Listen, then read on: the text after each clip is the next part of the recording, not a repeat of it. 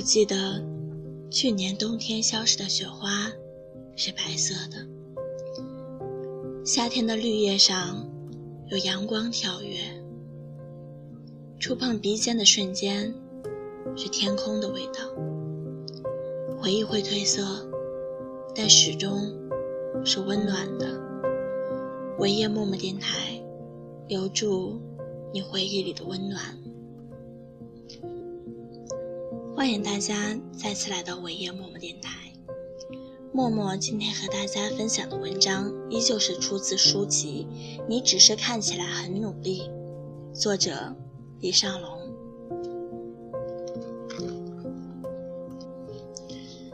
再好的朋友，也经不起你过分的直白。我们在生活中总会遇见这种人，他们口无遮拦。看谁说谁，说话不包装。当别人说你怎么这么说话的时候，他笑笑说：“不好意思啊，我这人很直白。”我身边有几个这样的朋友，我都是在一忍再忍之后，把他们拉到了黑名单。其实同样是一句话，你是一个傻逼，和你这件事儿。干得不聪明，虽然意思一样，但是带来的效果完全不同。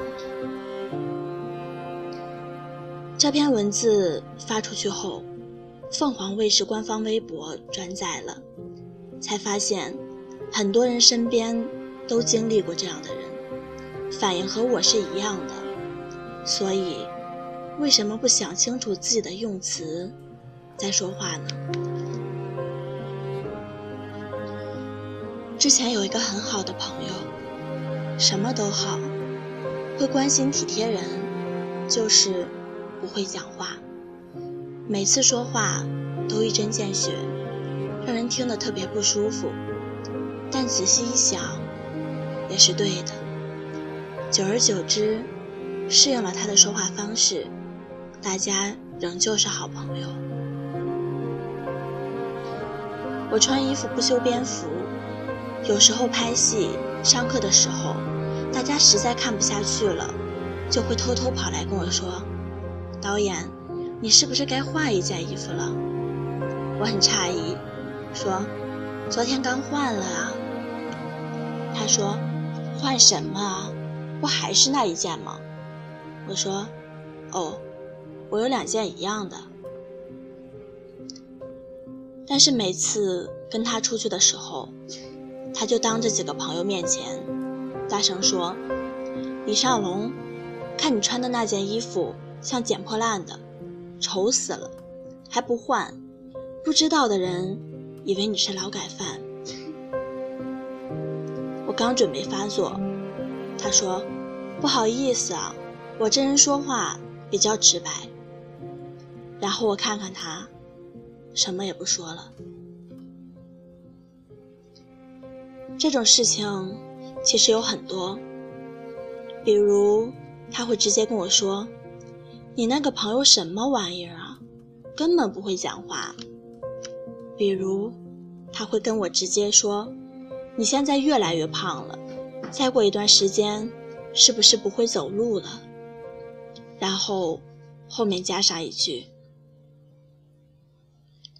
不好意思啊，我说话比较直。”去年，我在家里写剧本，写了三天三夜，写出了剧本《断梦人》。写过剧本的人都知道，自己写的故事像是自己的孩子一样，与过去的经历、身边的片段息息相关。这个剧本应该是我迄今为止发挥最好的一次。正在孤芳自赏，准备第二次修改的时候，电话响了。那个朋友说：“你干嘛呢？”我说：“写了一个超级牛的剧本，看吗？”他说：“发过来我看看。”我说：“你等着。”过了二十分钟，他打电话给我，说：“我觉得还是和我的期望差得很远。我看了第一集就没兴趣看完了。”我说话很直，不好意思啊。我砰的一声挂了电话，而那一次是我们最后一次打电话。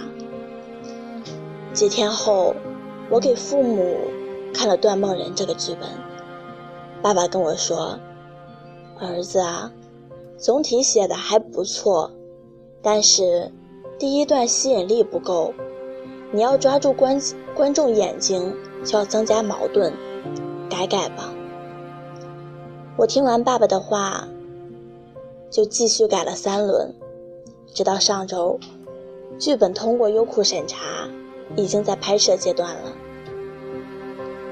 后来，我忽然看到，其实朋友和父亲提出的建议是一样的，只是说话方式不一样。但是，一向脾气好的我，却和前一个翻脸，而尊重了。后一个提出的建议，为什么？其实，如果我父亲像朋友那样讲话，我一样发飙。虽然我知道他们说的都是对的，但我只是接受不了前者。其实，谁都接受不了。在我们身边。总有一些人说话特别直白，他们从不顾及别人的感受，想到什么说什么。也许说的是对的，但是很难让人接受。说的好听点儿，这个人性格很直白；但说的难听点儿，这个人情商不够，完全不顾及别人的感受。同样是一句话，赤裸裸的出现在你面前，和包装后的出现，效果完全不一样。再好的朋友，也经不起你过分的直白。我见过很多这样的案例：老婆在外人面前直白的指责老公，你看看别人老公赚多少钱；妈妈在饭局上。直白的发难儿子，你就是天天在家里上网打游戏。老师当众直接批评学生，你是个差生，一辈子没前途。他们说完这些话，都很占理的跟另一方说：“我很直白，不喜欢拐弯儿，请你见谅。”只见另一方尴尬的笑笑，心却两截了。很多伤害都不是恶意的，只是你表达的方式不对。你的过分直白，其实会损伤一些最美的感情。这一切不是让你不提意见，而只需要你在表达建议的时候委婉一点，效果说不定会更好。直到今天，我还特别听一个好朋友的话。哪怕有时候他说的是错的，因为他每次跟我提建议的方式都是这样的：你这样做没问题，这样是不是会更好呢？如果我是你的话，我会考虑一下这个方式。这样太棒了，可是有没有更好的方式呢？试想，这样。会不会更容易让人接受？再好的朋友，也抵不过你无底线的直白。讲话的时候拐个弯儿，别把自己的口无遮拦当做大气，这只是幼稚而已。今天的文章分享就是这样，希望听过这篇文章的。朋友们可以从中得到一些生活的感悟。